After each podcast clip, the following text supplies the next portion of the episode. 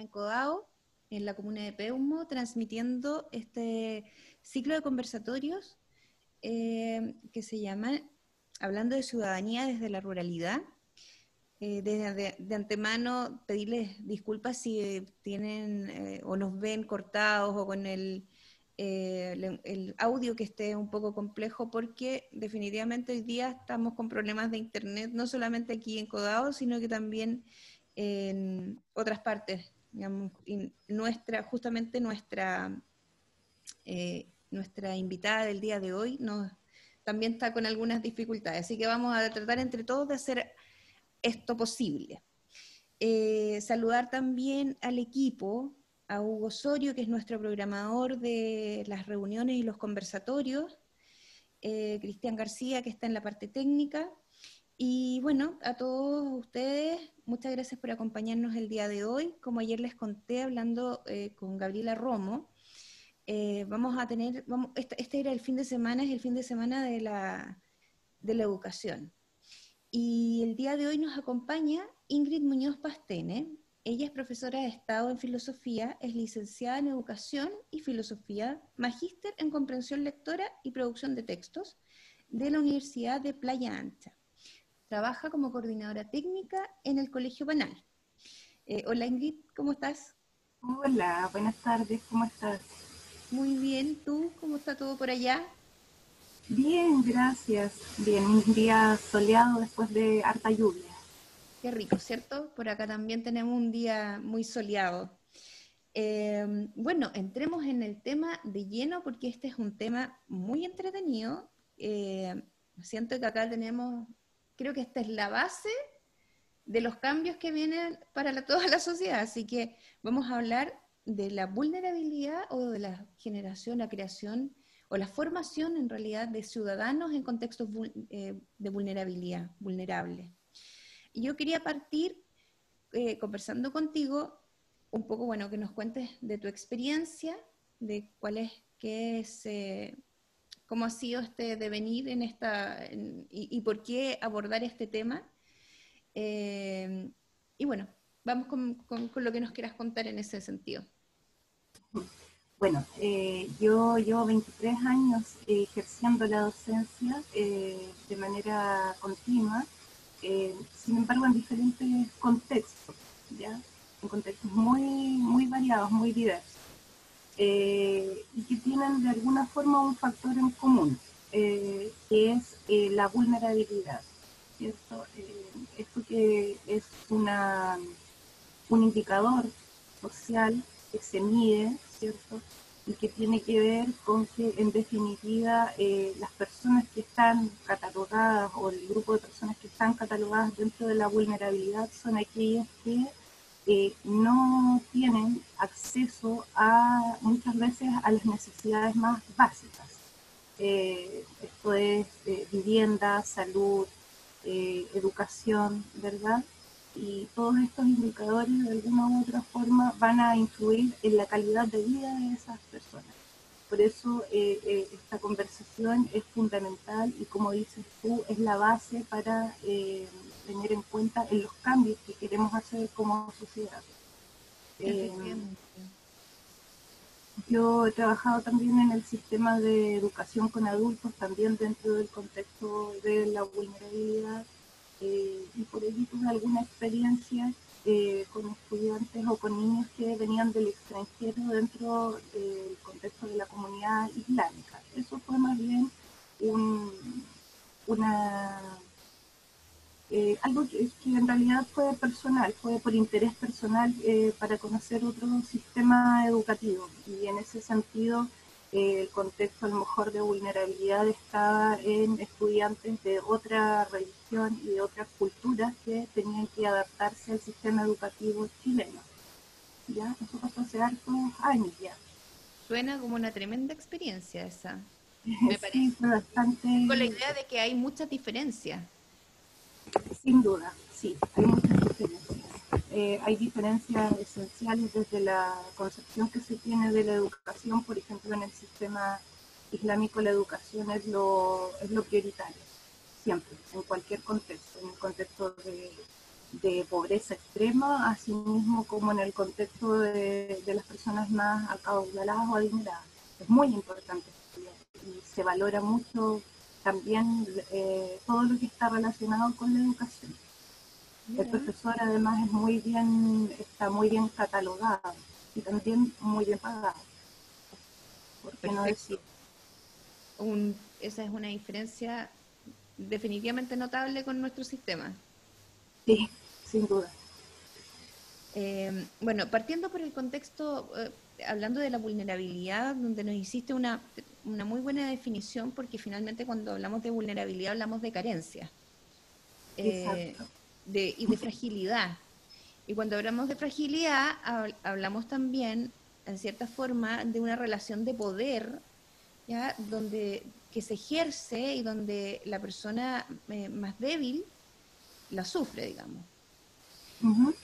y, esta, y esta, siento que esta circunstancia de poder se siente muy fuerte en la educación en aspectos que son muy, em, que son muy relacionales, que, tienen que ver con la relación, em, no sé, de la comunidad educativa con el niño, del padre y del hijo. Siento que hay ahí esta, vulnerabilidad y esta fragilidad se siente muy, muy fuerte.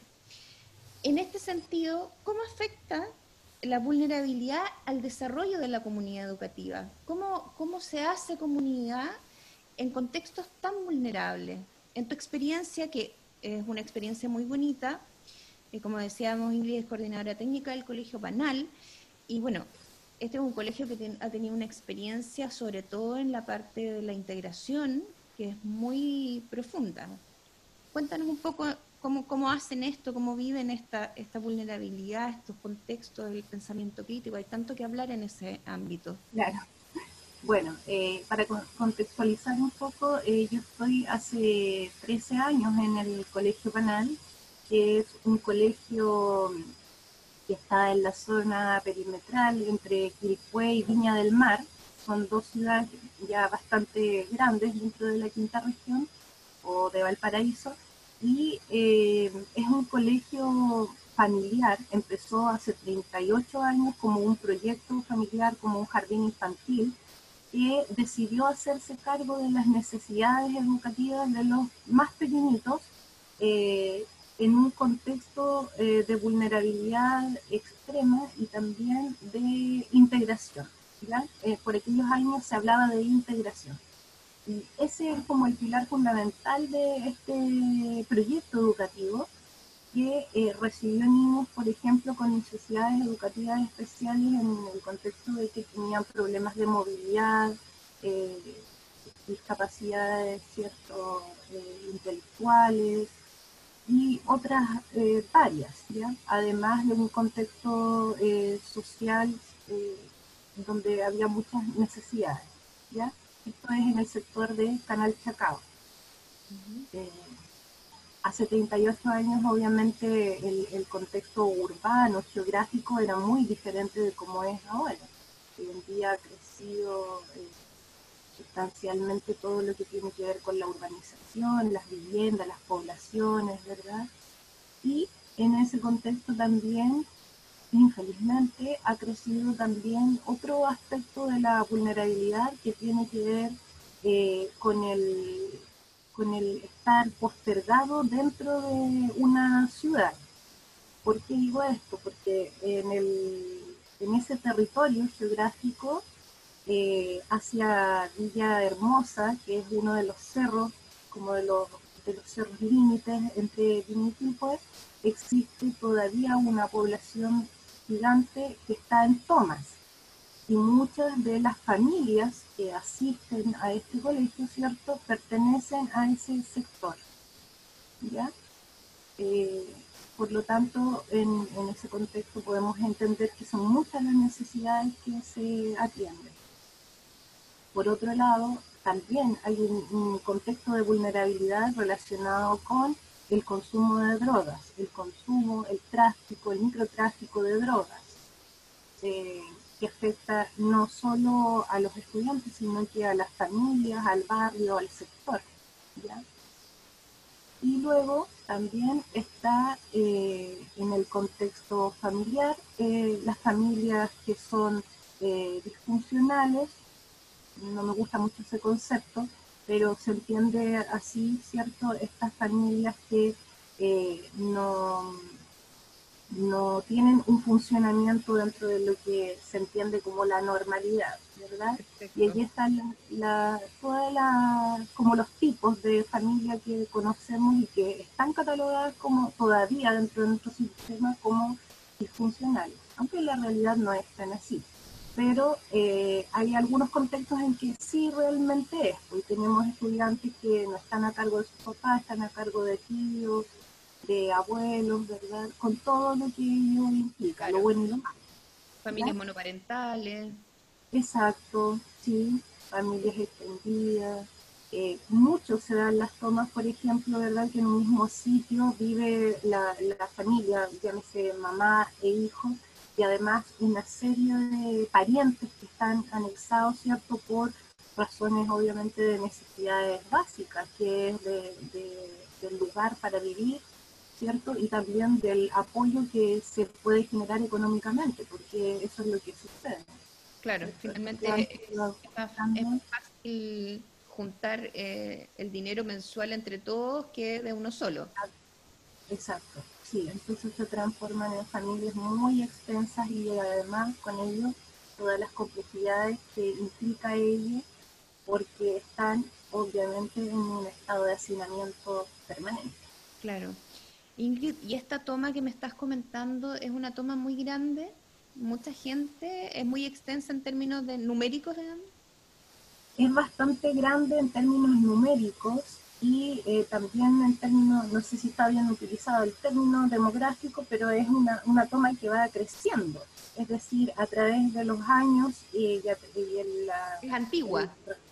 claro, y en razón de que van creciendo también los hijos obviamente se van instalando allí mismo, en el mismo sector, ¿cierto? Con la misma precariedad que han vivido siempre. Es muy difícil para ellos. conocen. Tenemos hijos de estudiantes y así familias que van completando su educación dentro de este contexto del colegio y que por ende ya conocemos en su sector eh, de barrio, ¿cierto? Y con este extenso tiempo que lleva el colegio eh, trabajando en el sector, me imagino que han criado generaciones de estas familias. O sea, el hijo de los alumnos y así van pasando. Me atrevería a decir que podrían tener perfectamente nietos de alumnos. Sí, así es. Sí. Tenemos familias completas, tíos, eh, eh, una apoderada que es abuelita ahora de, niños que están hoy en día vigentes dentro de ese sistema escolar, del sistema del país. Claro.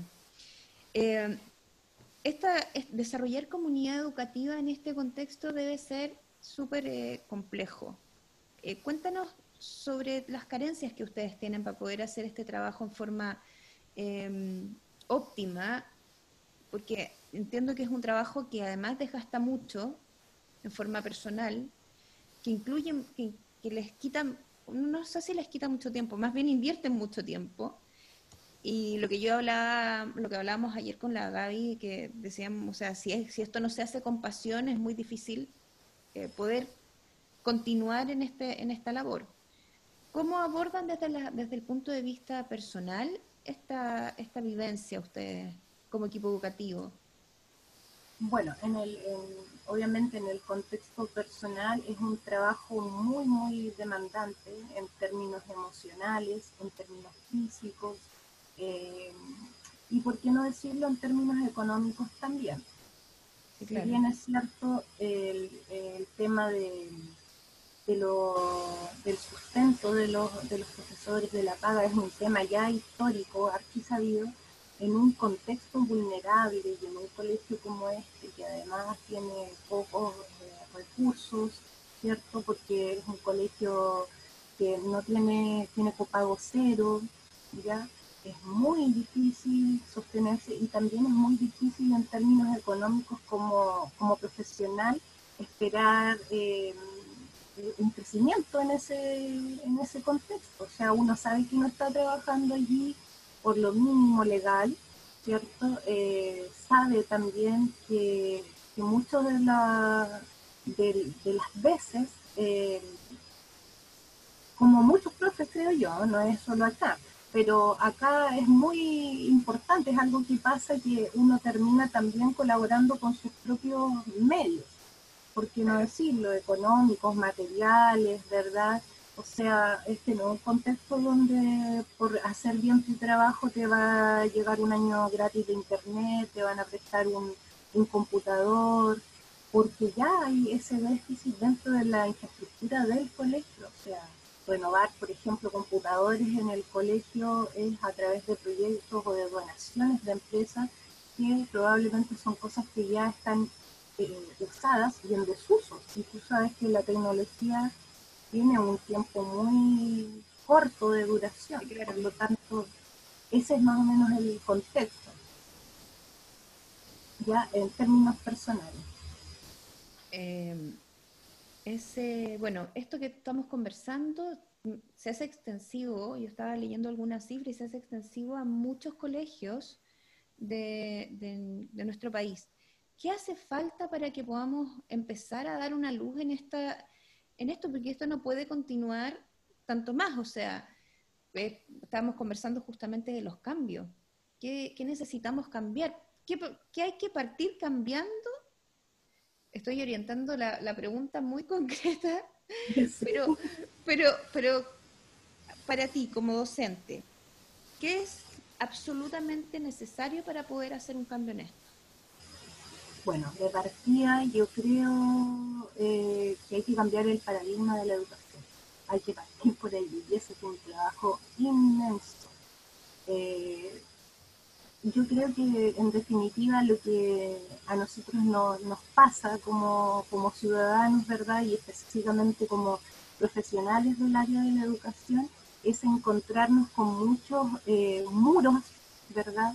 De, realidad absoluta con las que uno choca.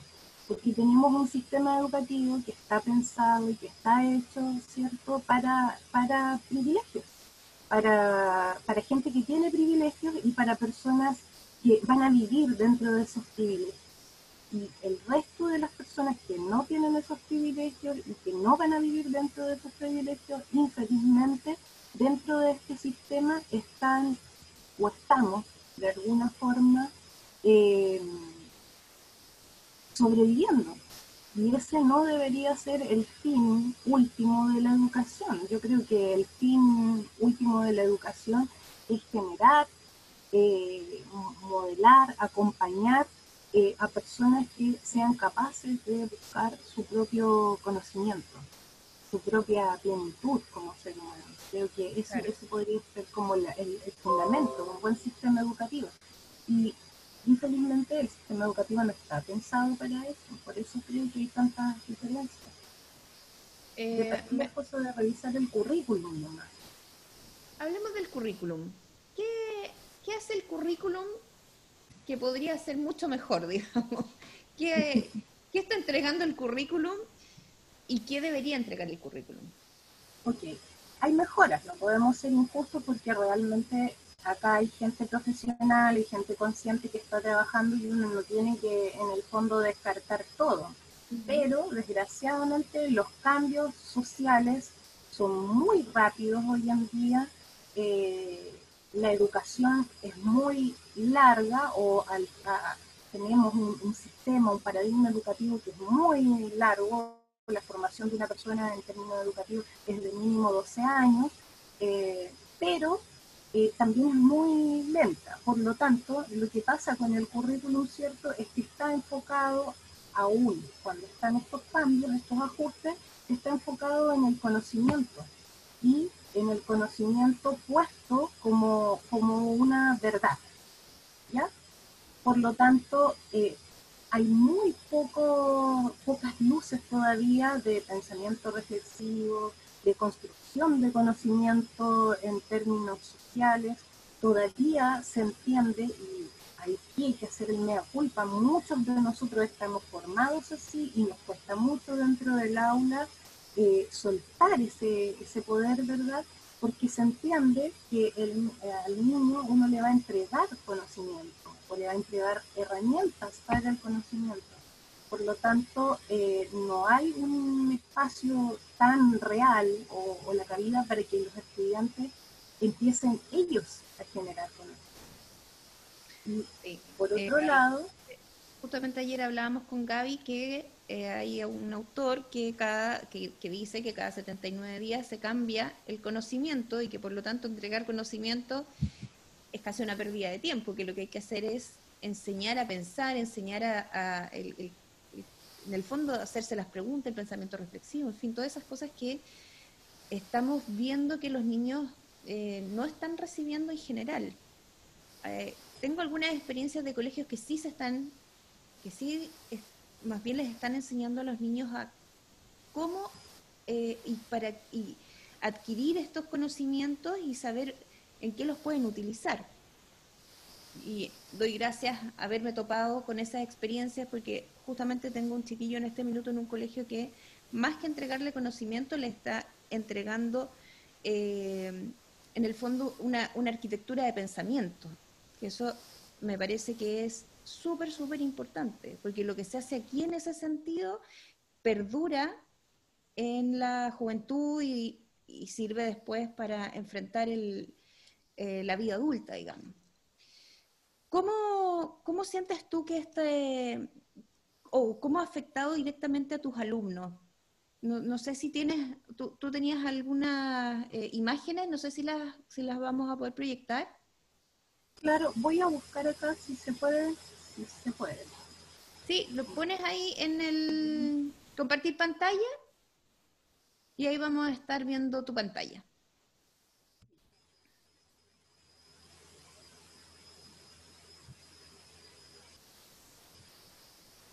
Estas experiencias interesantes que, que tiene, que han desarrollado, que han podido desarrollar con esta comunidad educativa del Colegio Panal, me, me parecen que son experiencias súper exitosas. Ahí estamos compartiendo. Ya. Disculpa, está un poco lento esta cosa, Ahí está. Ya, me parece que Va a ir cargando de a poquito seguramente. Seguramente. Ahí creo que cargó, ¿no? Todavía no vemos las imágenes acá. Ah, y ahí apareció. Ya.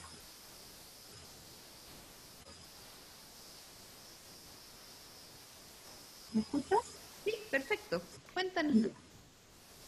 Bueno, este es un, un mural, un diario mural que se hizo en el colegio eh, en razón del el 8M, el Día Internacional de la Mujer.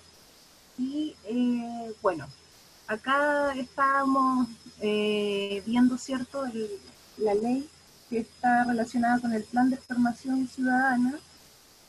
Y claramente en el colegio eh, sucede que en el plan de, ciudadanía, ¿cierto?, que se está integrando eh, de a poco y que ha tenido también sus ajustes, como ya sabemos los que trabajamos, está siendo un plan que se debe abordar de manera transversal, es decir, en todas las asignaturas hay que tomar algunos de los objetivos de este plan de ciudadanía para abordar distintas temáticas. Uno de los temas eh, fundamentales en el colegio ha sido el tema de la mujer, los derechos de la mujer. Eh, puede ser porque tenemos más, más mujeres que varones, pero también porque yo creo que es muy importante eh, tema, no solo por las reivindicaciones sociales de la mujer, sino que también porque es un tema eh, que está directamente relacionado con la vulnerabilidad. Sí, claro. ¿Ya? Bueno, acá en la siguiente foto, se ve todavía, ¿verdad? Sí, se ve. Ya. En la siguiente foto estamos en una asamblea, ¿ya? Donde participamos eh, estudiantes y docentes y también asistentes de la educación, ¿ya? Eh, además de la asistente de educación y los profesionales del CIE. Tenemos un CIE que es bien grande, bien amplio, está compuesto por hartas colegas, ¿ya? Y la idea mm, de, hacer estas asambleas macro para tratar temas de vital importancia.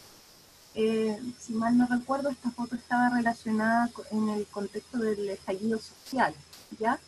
Se estaban allí conversando y tomando algunas decisiones de cómo se iba a abordar dentro del contexto escolar el estallido social, eh, por supuesto teniendo en cuenta también la contención emocional, que implica em, estar en una situación social así y las dudas, las incertidumbres, ¿verdad? las ansiedades, eh, y también recoger las frustraciones de nuestros estudiantes, que es muy importante. Esa parte de la contención que hablábamos ahora tiene también un poco relación con lo que conversábamos con Gaby ayer, eh, un poco de la retroalimentación. Eh, lo hablábamos en el contexto de las evaluaciones. Sin embargo, esto, esta contención también es en el fondo un proceso de reflexión y de acompañamiento eh, al alumno en el fondo. Y, creo que los alumnos lo agradecen muchísimo cuando se hace con cariño, no, no cuando es una situación obligada, sino que cuando ese proceso se hace como en familia. Y estas imágenes que veo yo, donde hay mucha gente en una asamblea, bueno, no, no pareciera tanta gente, pero hay que ponerlo en el contexto. Tu, este, este colegio tiene una matrícula de cuántos alumnos? 200 es, una comunidad pequeña en razón de otras escuelas. Claro que sí, es pequeñita. Y eh, hablábamos de la, em, del equipo. ¿Cuántas personas trabajan? Eh, somos más de 50 profesionales para atender 200 estudiantes. O sea, ustedes tienen una, un tremendo equipo, es muy grande en relación a la matrícula. Sí, así es. ¿De qué los, los profesionales que están ahí, qué, de qué mm, eh, áreas son? ¿Cuáles son sus profesiones en el fondo? Bueno, eh, hay, eh, por supuesto, profesores básica, ¿verdad? También tenemos educadoras de párvulo, porque este colegio, como te decía, comenzó como una experiencia de jardín infantil y eso se ha preservado durante el tiempo. O sea, nosotros tenemos desde T básica hasta cuarto medio, que es técnico profesional, ¿ya? Tercer y cuarto medio, o sea, un colegio en realidad técnico profesional. Técnico profesional. Oye, y la experiencia de la integración en el técnico profesional tiene que ser muy... Eh, bueno, ustedes llevan 38 años, pero me refiero de... no, conozco un, un eh, colegio, algún liceo con que sea TP, que sea técnico, técnico profesional, que tenga un proyecto tan fuerte como el que tú describes en integración. Bueno, me imagino, me imagino que con el, con la ley, cierto, con la nueva ley de, de no es integración la palabra, inclusión. Inclusión, sí. Claro, que se supone ¿no? que el, paradigma de la educación es que en definitiva eh, cualquier persona, cualquier niño, niña, verdad, niña que quiera entrar a estudiar en cualquier colegio, independiente de cuáles sean sus condiciones físicas, emocionales, psíquicas y más sociales, puede entrar a estudiar y tiene ese derecho asegurado por el Estado, ¿cierto? Claro que sí. Más o menos es el contexto. Sin embargo, eh, no es tan así, de hecho a nosotros se nos hace muy patente toda vez que nosotros tenemos matrículas abiertas y rotación de estudiantes durante todo el año.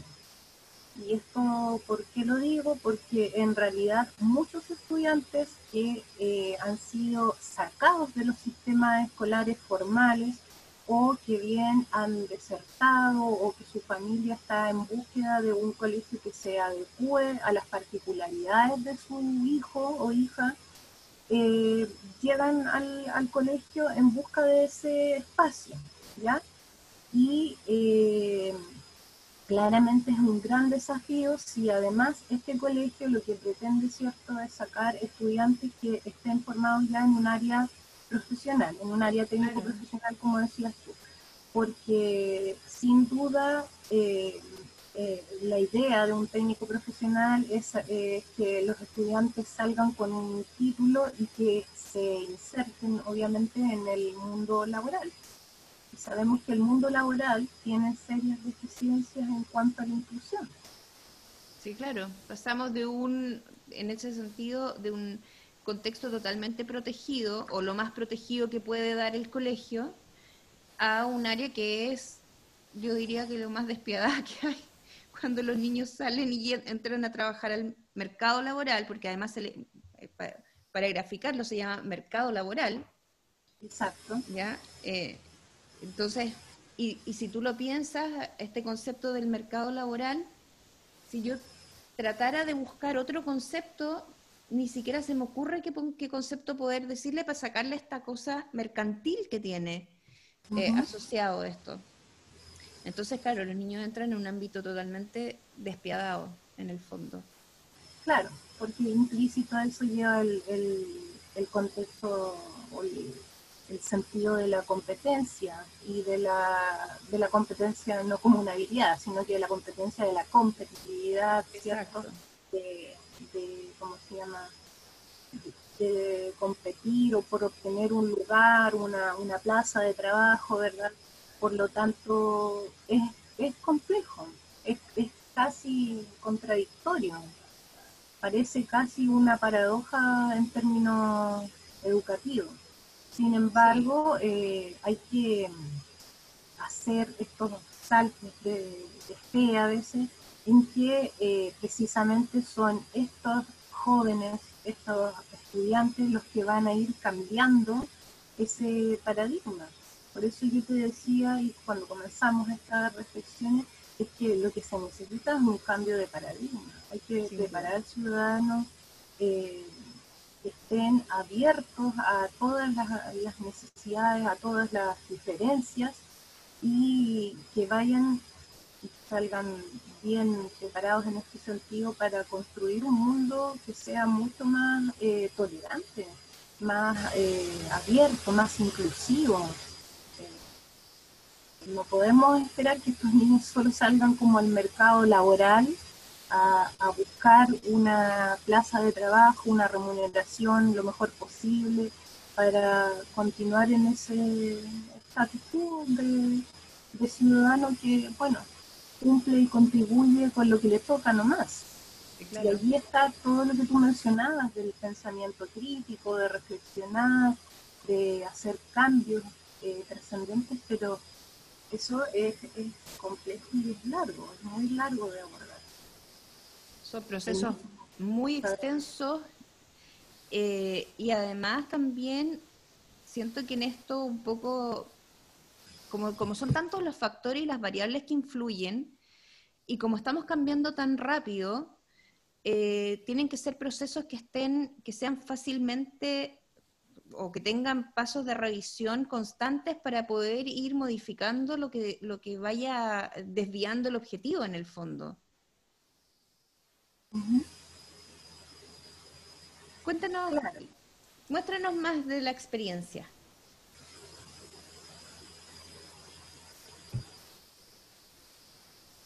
Bueno, acá estaba planteada un poco la, pregunta, ¿cierto?, que se me hizo para esta conversación, que es cómo se construye ciudadanía en el contexto de la vulnerabilidad y eh, acá en esta experiencia específica, ¿cierto? Tenemos que, eh, y aquí vamos a retomar un poco lo que es el,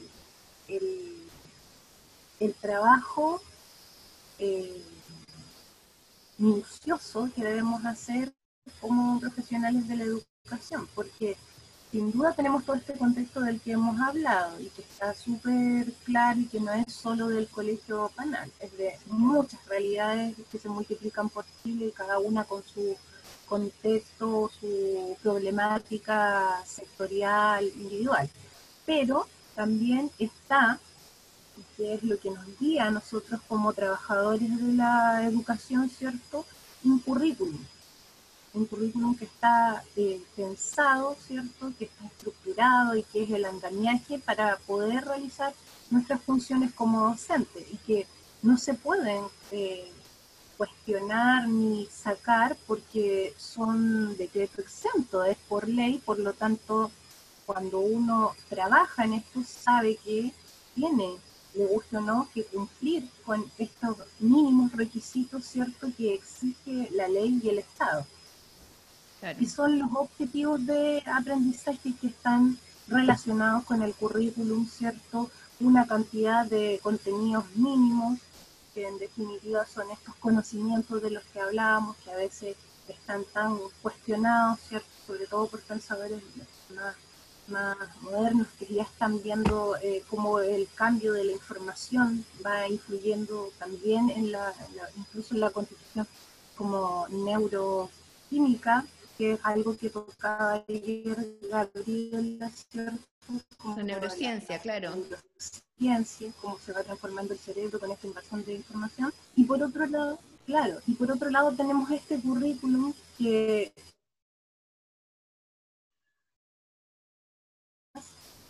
y luego todo esto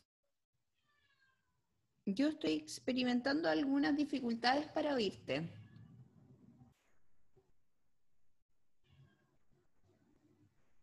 Ingrid.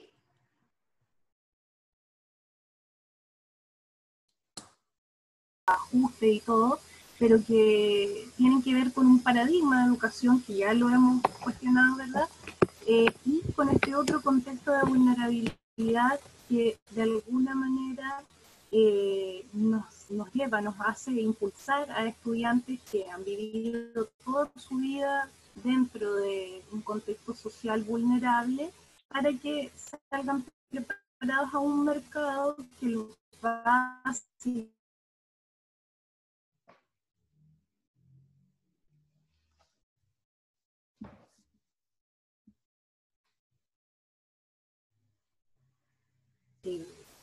¿cierto? y social eh, dice relación eh, solamente con, con el, eh, con el paradigma político económico que tenemos que en realidad no le da una mayor importancia ni un mayor significado eh, a las experiencias a lo mejor más trascendentes del ser humano.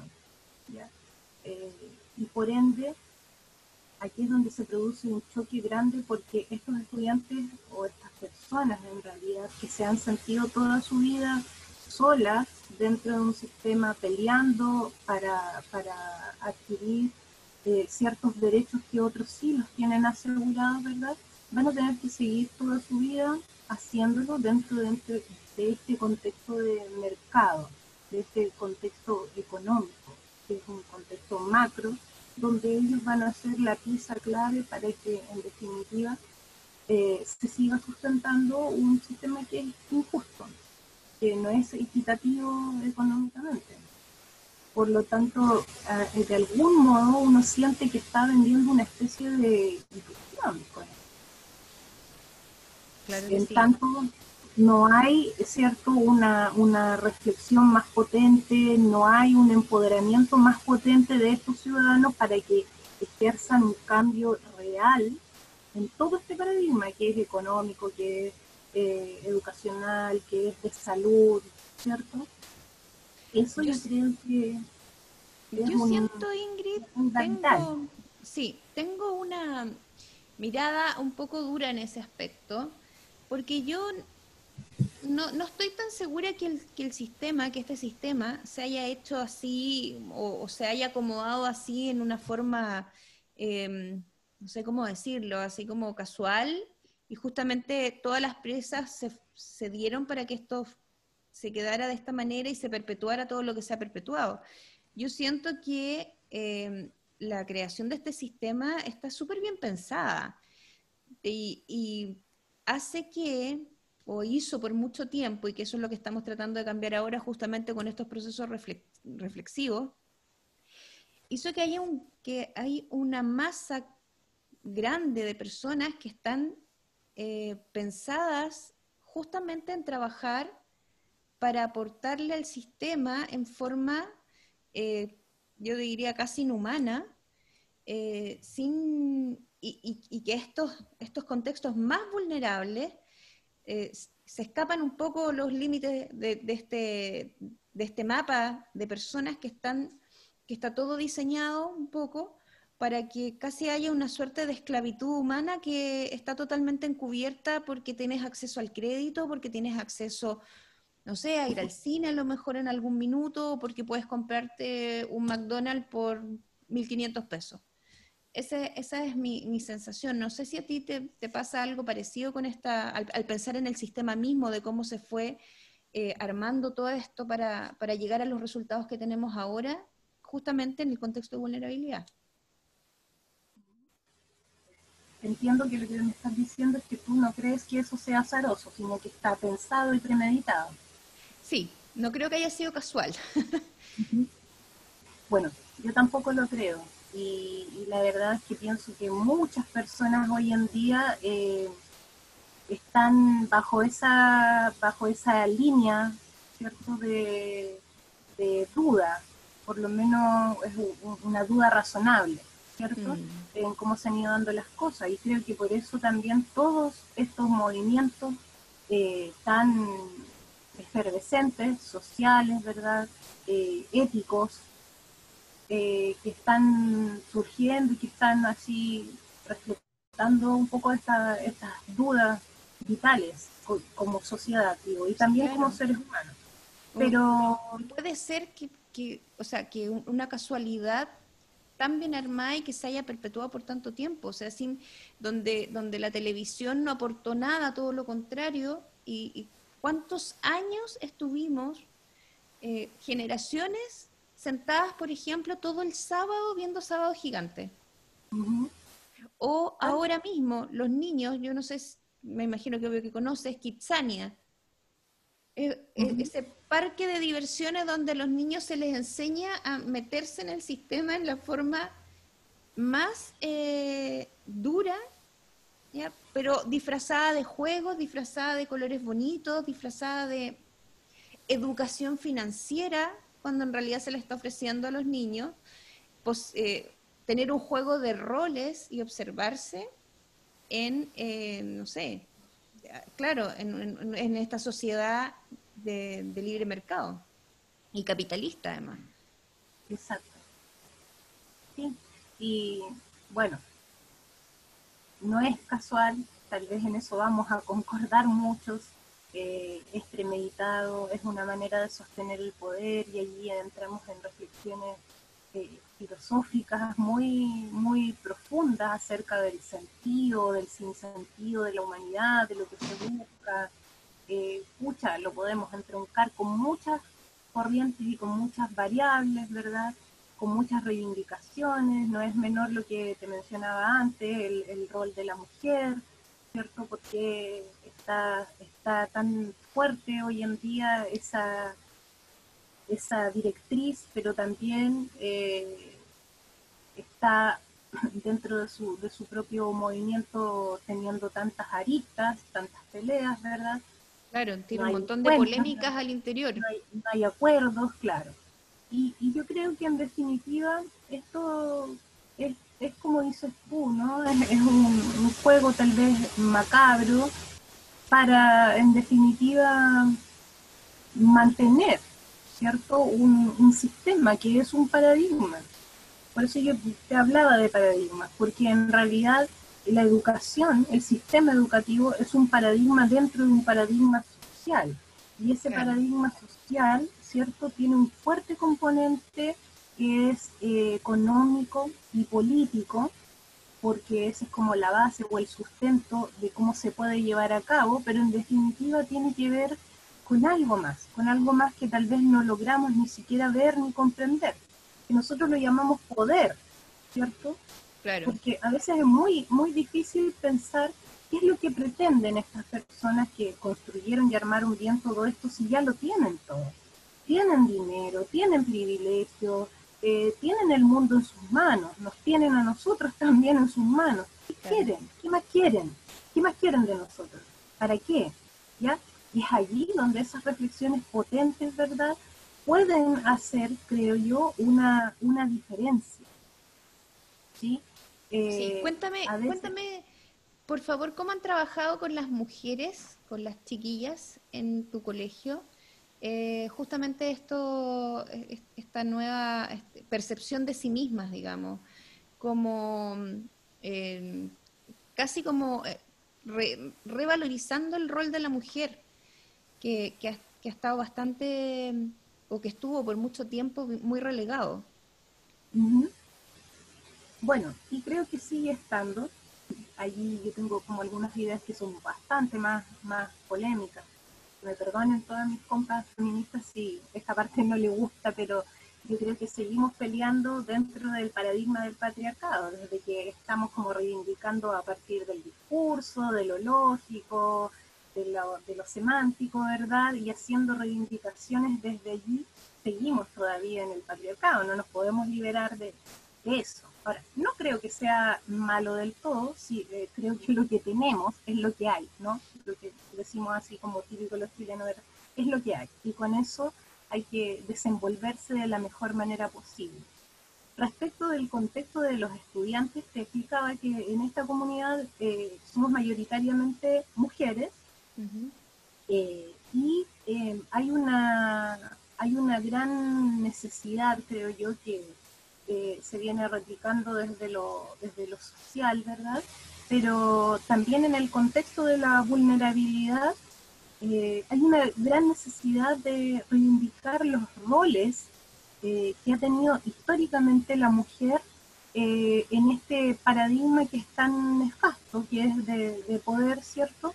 y, de cómo la mujer tiene que ir de alguna manera sorteando eh, con los estereotipos y con los roles que se le ha impuesto en este sistema para, eh, para, para ser en el fondo. Y que ahí ya entramos como una cuestión que es bastante más... Eh, que, es bastante más ontológica, que es bastante más esencial, que es el, el ser mujer y por allí es donde está toda la discusión de, lo, del, feminismo, ¿verdad? Claro, eh, ya fuera de los roles, sino que en sí misma. Claro, las tres áreas o las tres corrientes, ¿cierto? Que uno puede distinguir, que son como las más, eh, las más claras, por así decirlo.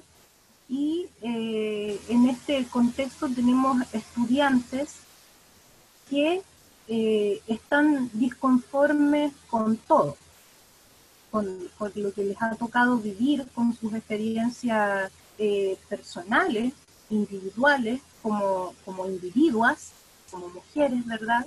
Eh, que nacen eh, ya en un contexto de vulnerabilidad por el hecho de ser mujeres, de nacer mujeres, que además nacen en un contexto vulnerable por no pertenecer como a la parte social con más privilegios, que tienen que, por obligación y por el hecho de que son mujeres, hacerse cargo de cosas desde muy temprana edad, desde la comprensión, ¿cierto?, hasta eh, un, maternaje prestado, ¿cierto?, cuidar hermanos, eh, yo, cuidar abuelitos, eh, cuidar a los miembros de su familia, porque este también es un rol que se les ha impuesto. No estaría nada de malo, pero es, ¿cierto?, en contradicción también a sus propias decisiones, a lo que quieren hacer. ¿Ya? Y al, a los límites, al tope, al texto que se les pone también eh, como individuas, independiente de si sean hombres o mujeres, pero ya sabemos que por el hecho de ser mujeres tienen todavía un, un, techo que es menor que el del hombre, ¿ya? Tienen que lidiar con, con el acoso, el abuso desde muy temprana edad, tienen que lidiar con prevenir embarazos, porque todavía, aunque para muchas mujeres parezca que el embarazo es una decisión libre, que hay muchas formas de cuidarse, en los contextos vulnerables no es así. Y luego tienen que lidiar con una organización que vaya luchando con los machismos eh, más, más específicos, ¿cierto? Con los roles del padre, del hermano, eh, yo, del vecino, eh, que hay que organizarse, ¿cierto? Para, para apoyar a la vecina que sufre violencia intrafamiliar, que hay que organizarse para apoyar a la compañera que está siendo víctima de acoso, así, una serie de cosas. Y son cosas que obviamente en el cotidiano también se dan, se dan en nuestras estudiantes, por lo tanto, desde allí parte eh, un poco esta revisión y esta, y esta organización, ¿cierto?, de, de las mujeres eh, como empoderadas saliendo a la calle, estudiantes de enseñanza media que convocaban ellas, a, sus profesoras, a nosotras en este caso, ¿cierto?, para unirse a las manifestaciones eh, que se daban en, el contexto de la, de la calle, ¿ya? Eh, haciendo un llamado a reflexionar, eh, convocando a estas asambleas que te decía yo. Claro. ¿Cómo se, vive, ¿Cómo se vive desde el, o cómo ves tú que viven los varones de, de la comunidad educativa este proceso eh, que, experimentaron y que están experimentando todavía eh, todas las, ustedes que son mayoría, digamos, en esta comunidad? Bueno, yo creo que hace años atrás, con harta resistencia, eh, tanto estudiantes como colegas, se notaba que había una, una fricción allí muy ni siquiera solapada, era abierta, ¿no? En las declaraciones de los estudiantes, eh, en los chistes, en las bromas, pero hoy en día em, creo que hay, no sé si una evolución, ojalá, me gustaría pensar que sí la hay, pero al menos siento que sí hay un intento de, los varones, ¿cierto?, por comprender eh, qué es lo que pasa con nosotras, con, las mujeres, ¿verdad? Y esto que estamos demandando es, realmente importante, es esencial y es válido, ¿ya? Porque no es lo mismo validarlo desde el plano de la emoción, del espaldarazo, sí te entiendo, ¿verdad? A, a, validarlo en un contexto político, legislativo. Y en los hechos, digamos. Y en los hechos, en los hechos cotidianos, claro. ¿Ya? Eh, y creo que en ese sentido hay una especie de, primero como de asombro, ¿ya? Eso, eso siento yo, están asombrados, asombrados para bien, algunos otros para mal, eh, algunos intentan apoyar eh, lo que pasó, ¿no? En el 8M que no, no debían ir varones, no debían apoyar, no necesitaban cuidar, pero les cuesta un poco desprenderse también de ese estereotipo. Finalmente es un rol que ellos también han asumido. Claro. Pero me imagino que debe ser también una carga para ellos, o sea, siempre tener eh, eh, como que eh, estar así cuidando, cuidando de quién, de ellos mismos. ¿Me entiendes?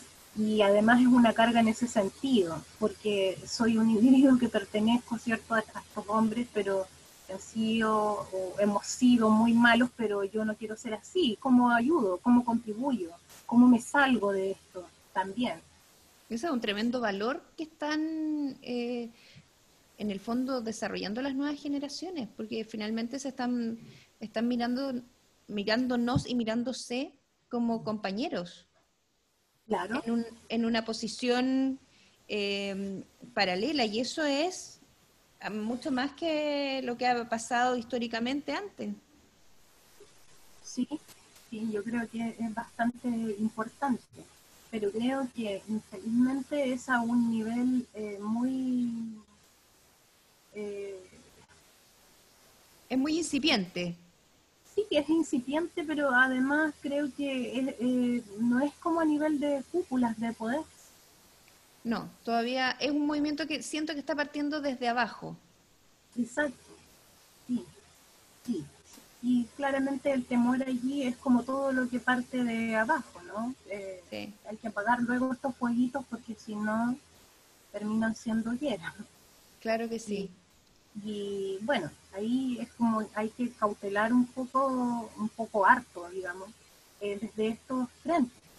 A veces uno se siente un poco así, ¿no? Como un Robin Hood, tomando prestado estos elementos desde, desde, el, desde el sistema para eh, beneficiar, ¿cierto?, esta apertura, esta reflexión, este pensamiento crítico, estas eh, situaciones de, cambio que queremos realmente que sucedan. Claro que sí. Por eso te digo que también es muy lento. Veo unas, unas mascarillas ahí en, en tu lámina. Sí. Bueno, estas mascarillas es una experiencia del 8M del, de ahora del 2020 eh, donde los colegas y los estudiantes varones eh, pensaron mucho rato una forma de apoyarnos eh, en esa instancia de, convocatoria para las mujeres, ¿verdad? pensaron como en apoyarnos sin intervenir ni interferir directamente, entonces ellos decidieron eh, regalarnos unas mascarillas, que todavía nada tenían que ver con el COVID, por supuesto. Claro, fue premonitorio. claro, parece. Y em, estas mascarillas era para que asistiéramos a nuestra convocatoria y las pudiésemos entonces eh, adornar eh, con lo que nosotros quisiéramos. Eso fue como su, su aporte, digamos, este 8M, entendiendo Qué bonito, súper simbólico, porque además eh, es, era en ese minuto eh, la idea era ir encapuchado, entre comillas, digamos, enmascarado, si se quisiera. Era, era una cosa simbólica. Exacto.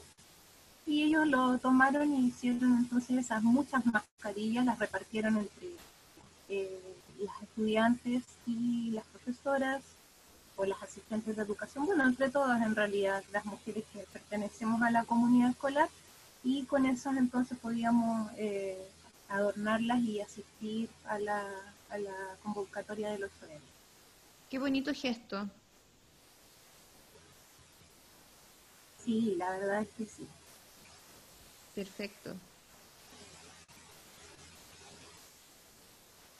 Estoy viendo unos niñitos acá. No, son docentes. Ah, no te creo.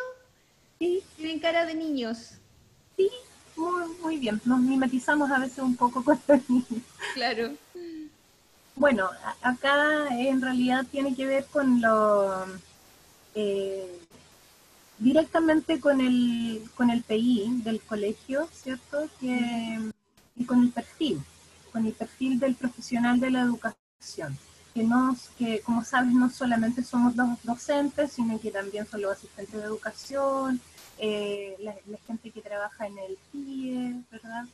Eh, bueno, en el colegio la comunidad es muy unida, por lo tanto no hacemos distingo entre docentes, no tenemos inspectores también.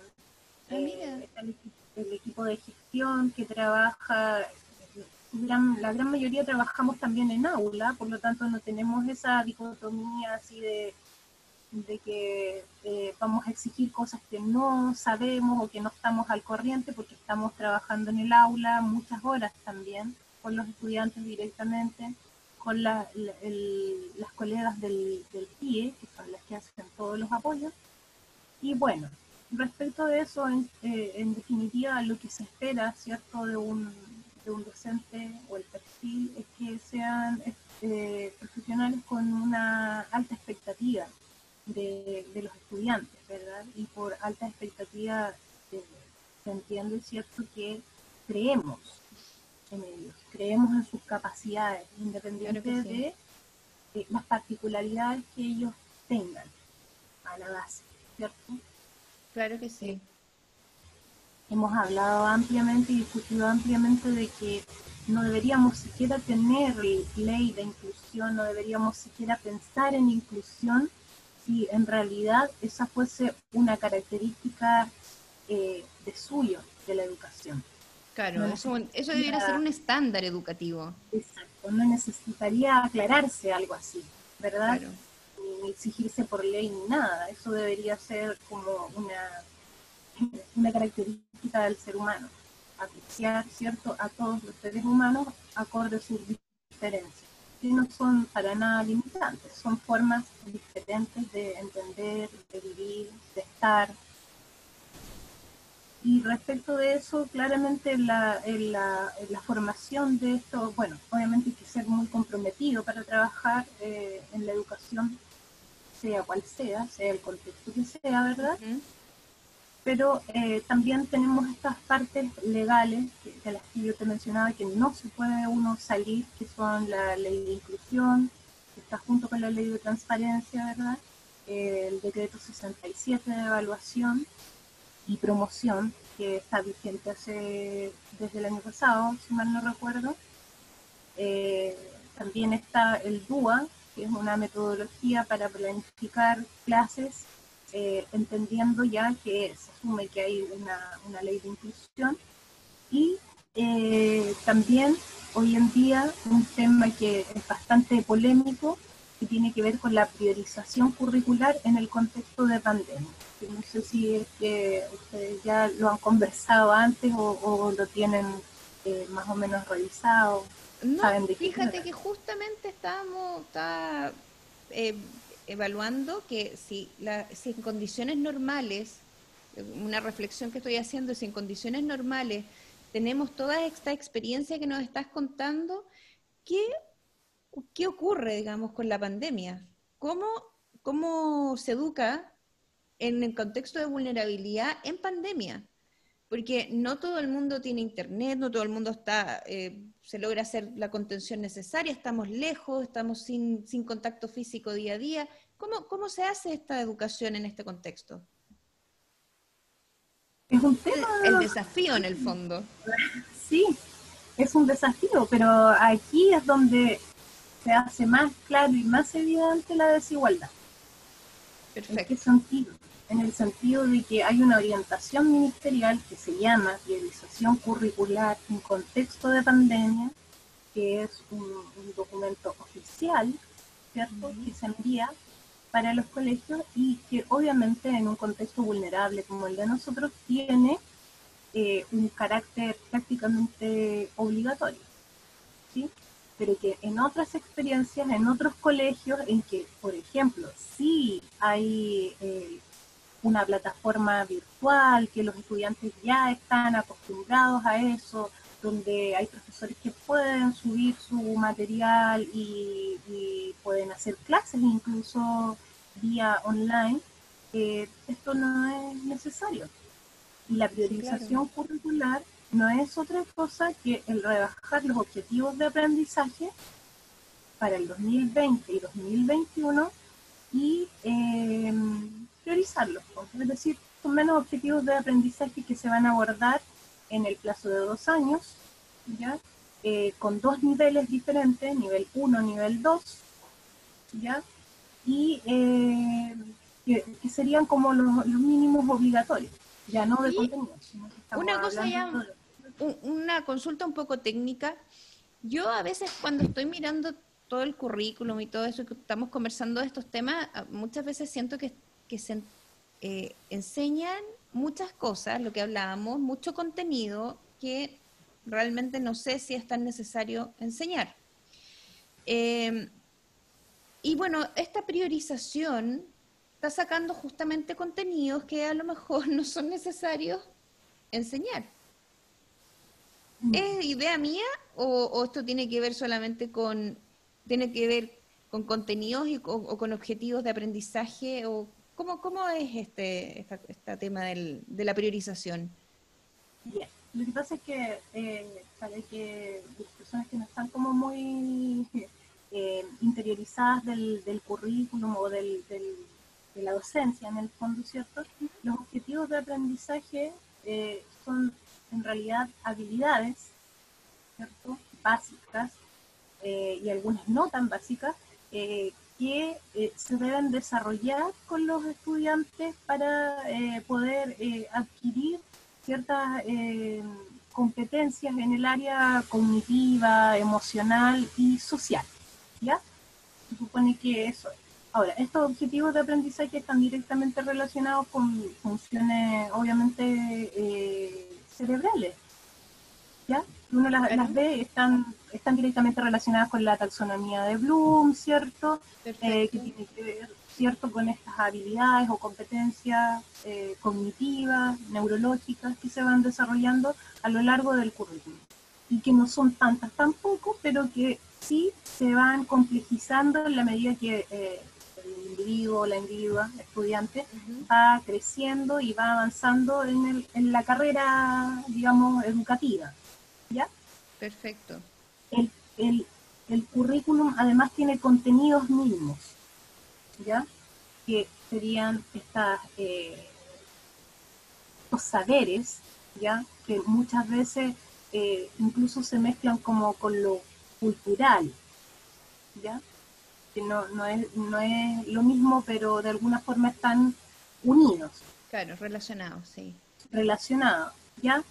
Y, eh, y esto son cosas técnicas en cada especialidad, en cada área, ¿cierto? Eh, no sé, pues, incluso en, en, lenguaje, por ejemplo, que tenemos tres ejes que son el área de la comprensión lectora, la producción de texto y la comunicación oral, eh, tenemos objetivos de aprendizaje 12, 11, 11, algo así, ¿verdad? Por cada eje y que se van desarrollando y los contenidos deberían ser, como está expuesto el currículum, eh, instrumentos para, para desarrollar Entonces, si yo al chico lo hago leer una obra clásica y luego lo hago ver una película, estoy desarrollando esas habilidades a través de un contenido y puedo explicarle el contexto y ahí me puedo unir con historia, ¿verdad? Y ver que esta obra literaria se escribió en tal época, bla, bla, bla. Y entonces allí se va armando, se va redondeando este, este currículum con estos objetivos de aprendizaje y, vas agregando elementos, ¿ya? Pero en la priorización curricular lo que se, se aminoró en definitiva son objetivos de aprendizaje, es decir, habilidades que durante dos años, ¿cierto?, no van a ser tan profundizadas. Habilidades básicas. Perfecto. Entonces, allí es donde se entiende en un, contexto, en un contexto de pandemia, se entiende que estamos agobiados también por esto, por la tecnología, lo que nos acaba de pasar, que se cae, qué sé yo. Pero se entiende entonces también, o se subentiende, que las soluciones para los contextos vulnerables es lo mínimo, no importa, en vez de que hayan realmente soluciones concretas, ¿verdad? Como más de fondo. Como más de fondo, ¿sí? Bien, si estos estudiantes no tienen la opción del Internet, no tienen la opción del computador, pensemos en que la educación y la forma de llegar a ellos sea más equitativa, no restándoles conocimientos o objetivos de aprendizaje o posibilidades de aprendizaje. En el fondo es eso. ¿no? Eso es lo que en realidad a mí me preocupa. Claro que sí. Em, un poco ya como para ir terminando, estamos en las 13.30 horas. Em, sí, se nos pasó rápido. ¿Qué desafíos, cuáles son los mayores desafíos que ya eh, tenemos que, deberíamos ir abordando en pos de construir un, un ciudadano eh, con pensamiento crítico justamente en el contexto de vulnerabilidad. ¿ya? ¿Cuáles son, cuáles, ¿Qué es lo que deberíamos em, empezar a hacer? Sobre todo porque tenemos unas fechas que se nos vienen importantes, estamos a puertas de octubre, que yo lo, lo he remarcado en varias oportunidades, porque siento que en octubre vamos a poder, tenemos la oportunidad de decir cómo queremos vivir nuestro país en adelante. Eh, van a ser dos años intensos, pero estoy segura que se va a aprobar la posibilidad de una nueva constitución. Y siendo así, tenemos que, vamos a tener que considerarnos a todos, y sobre todo a los vulnerables, porque el, el sentido de injusticia de esta sociedad no puede perpetuarse ya no más. ¿Cómo, cómo cambiamos este, esto? ¿Qué, ¿Cuáles son los desafíos que tienen en, justamente las comunidades educativas en contextos vulnerables? bueno, yo creo que el mayor desafío primero es eh, lo que está aquí en esta, en esta presentación, ¿cierto? Que es crear una cultura de altas expectativas. ¿sí? Los jóvenes no están vacíos, no son tontos, no están faltos de nada, tienen todas las condiciones para crear nuevos ciudadanos más eh, tolerantes, más equitativos, para crear una nueva sociedad. Lo que nosotros debemos hacer realmente como comunidad educativa, como adultos, ¿verdad? Es apoyarlos, acompañarlos, eh, prestarles nuestra experiencia si es que les sirve, ¿verdad? Pero dejar de sentir ese adultocentrismo tan que tenemos tan enraizado de creer que ellos en definitiva no se la pueden. Ellos son el futuro, ellos son los que están llamados a cambiar esta sociedad. Y si no tenemos claridad de eso, vamos a seguir eh, pecando de, soberbios, como nos pasó antes. También fuimos jóvenes, también pensamos que podíamos cambiar las cosas y también vivimos con adultos que nos dijeron que estábamos locos, que esas eran solo utopías, que eran solo ideas, idealismos, ¿verdad?, de fantasiosos de juventud. Yo creo que no, hay que ponerse del lado de los jóvenes y tratar de hacer y de acompañarlos en estos cambios que ellos están potenciando.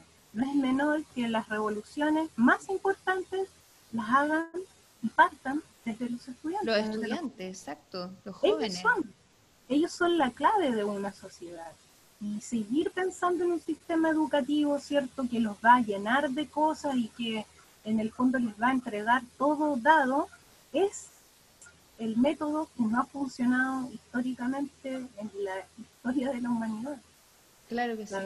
Lamentablemente ha sido así, entonces hay que cambiar ese paradigma. Yo creo que hay que tener altas expectativas, hay que tener confianza en ellos, hay que eh, darles todas las herramientas posible y hay que ponerse también en cuerpo y alma a trabajar con ellos. Si salir a la calle, hay que Estas altas expectativas que tú estás describiendo se pueden traducir en eh, altas exigencias, pero en la medida que ellos entiendan que son capaces eh, y que tú, tú, eh, más que nada, en el fondo aquí hay una situación de la comunidad educativa que tiene que tener una convicción de que estos jóvenes son capaces, los papás tienen que tener una convicción de que son capaces y bueno, la sociedad en general tiene que tener convicción de que estos jóvenes son capaces y pueden pensar cosas diferentes de las que pensamos nosotros.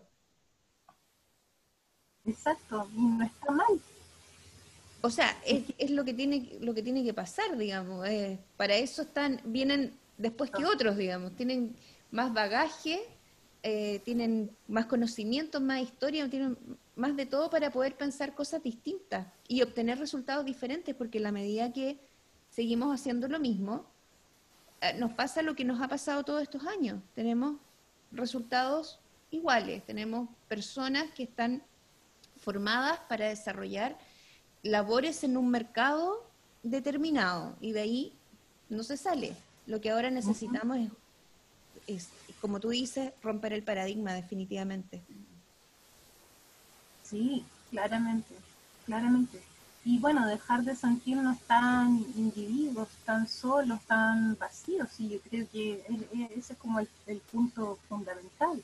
Nos sentimos vacíos precisamente por eso, porque no somos capaces de, como de escuchar, eh, de cambiar, de reflexionar críticamente de que lo que hemos hecho no ha sido suficiente. Tal vez no es que esté todo mal, pero no ha sido suficiente y, hay que abrirse a nuevas posibilidades, a nuevas formas de hacer las cosas.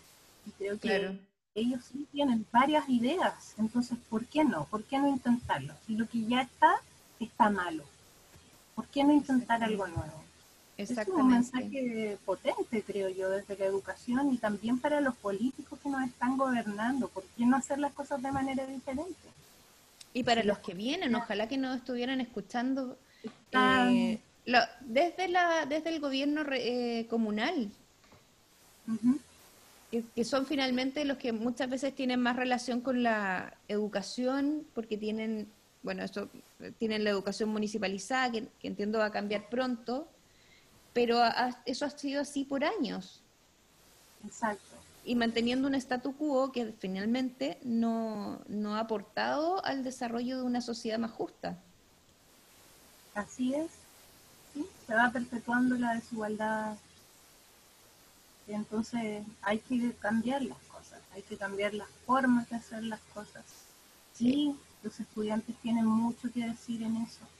Tenemos, hay formas de hacer las cosas. Los estudiantes tienen que participar siempre, la comunidad tiene que participar siempre, tiene que involucrarse toda la comunidad, no necesariamente las, familias, no son los únicos, también los vecinos que están a, a, los alrededores de los colegios tienen mucho que aportar, tienen mucho que decir. Claro, queremos que en el fondo estos individuos sean ciudadanos que aporten y que estén cierto eh, comprometidos con su ciudadanía, con su eh, territorio, eh, qué posibilidades les estamos dando, posibilidades reales de que así sea. Y si estamos estigmatizando esos cabros ahí raros que están ahí en ese colegio, no sé, que están en la esquina, qué están haciendo. Sí pero involucrémonos entonces en esas claro, cosas. Claro, eh, esto, esto que tú dices me parece súper atingente desde el punto de vista que hay un montón de organizaciones sociales, comunitarias, en los diferentes territorios que eh, están llamadas también a aportar en esa educación. Las personas como que lo ven de lejos, ven que hay un colegio allá, saben que, no sé, su nieto, su primo, su alguien va ahí, eh, se educa ahí, pero no sienten una conexión con, el, con esta comunidad educativa que siento que, sobre todo en comunidades rurales, hacen una tremenda diferencia y una tremenda labor social. Eh, y sobre todo en, eh, de acompañamiento a las familias, ya ni siquiera solamente el acompañamiento de un, de un niño, sino que acompañan a la familia entera.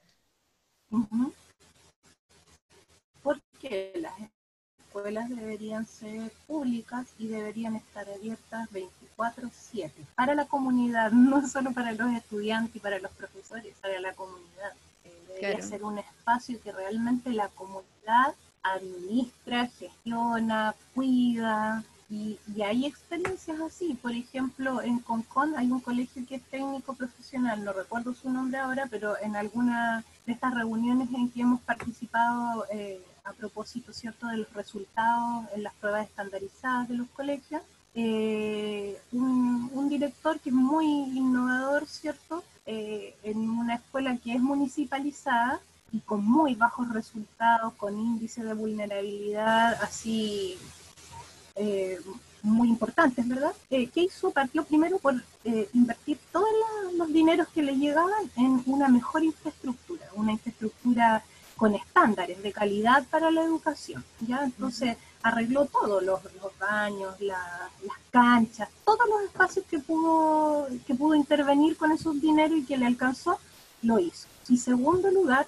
abrió la escuela 24/7. La comunidad se hace cargo, los apoderados, el vecino, la junta de vecinos, todos tienen algo que decir respecto a esta escuela. Y con eso, ¿qué fue logrando? Fue logrando primero eh, mejorar la asistencia de los estudiantes. Muchos estudiantes que no iban al colegio porque no encontraban en, el espacio un lugar para ellos, acogedor, qué sé yo, empezaron a asistir nuevamente y por otro lado logró algo que es con lo que estamos luchando ya hace varios años en el sistema educativo, que es involucrar a la comunidad. Siempre pensamos que tiene que ser el papá, la mamá, pero no sabemos cuáles son las condiciones reales de esa familia. Pero ¿por qué no puede ser toda la comunidad? El vecino que se hace cargo, ¿verdad? La vecina que apoya a los niños con el almuerzo. Todos, todos tenemos responsabilidad en la educación de los niños, de las niñas, de los jóvenes.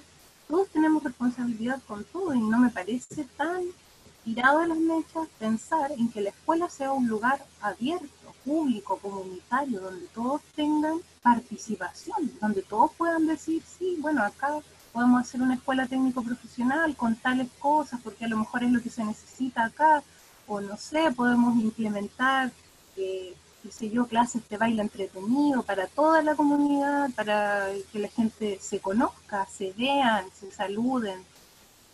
Yo creo que esa es una función que la escuela ha perdido, ha dejado de lado vivir la escuela desde la comunidad definitivamente hace una diferencia a enviar a los niños al colegio.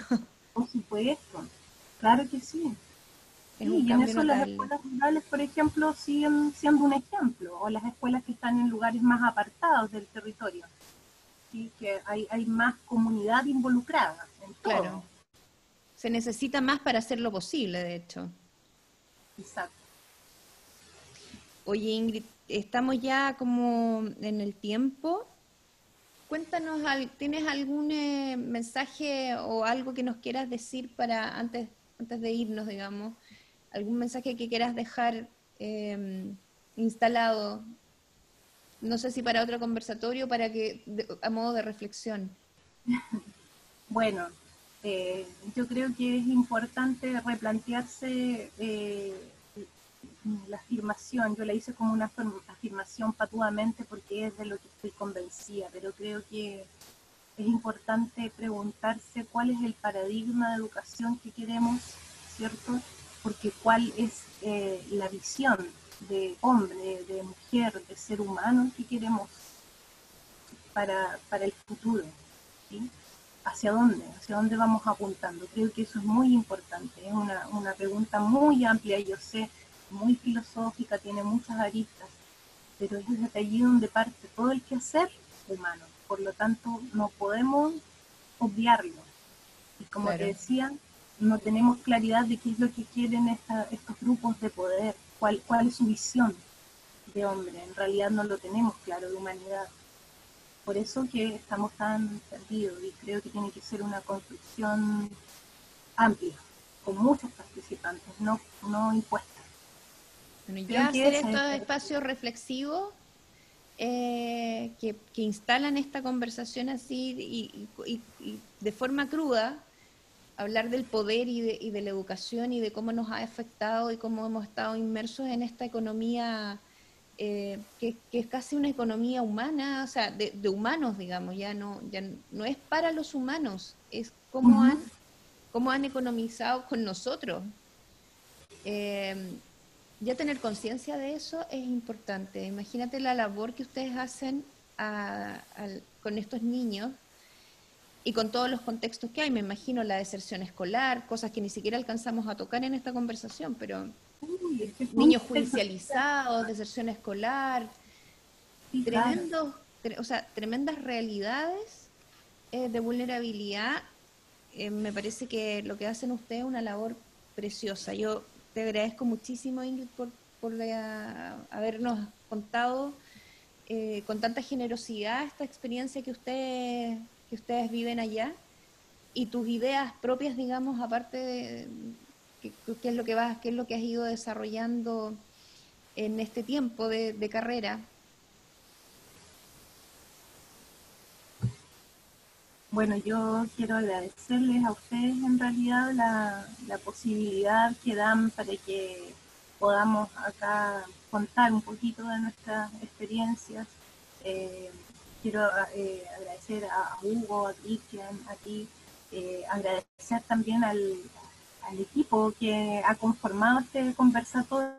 Los he seguido, algunos en vivo, otros después, desfasados, ¿cierto? En, la, en lo que queda ahí en el Facebook. Pero creo que estamos todos como coincidiendo en algo, ¿cierto? Que es eh, que este mundo, esta sociedad necesita cambios importantes de hacer, necesita revisiones importantes. Así que eh, en ese sentido se agradece mucho este espacio, creo que son muy importantes los espacios de diálogo, sobre todo cuando estamos en un contexto primero de pandemia, de, distanciamiento social, ¿verdad?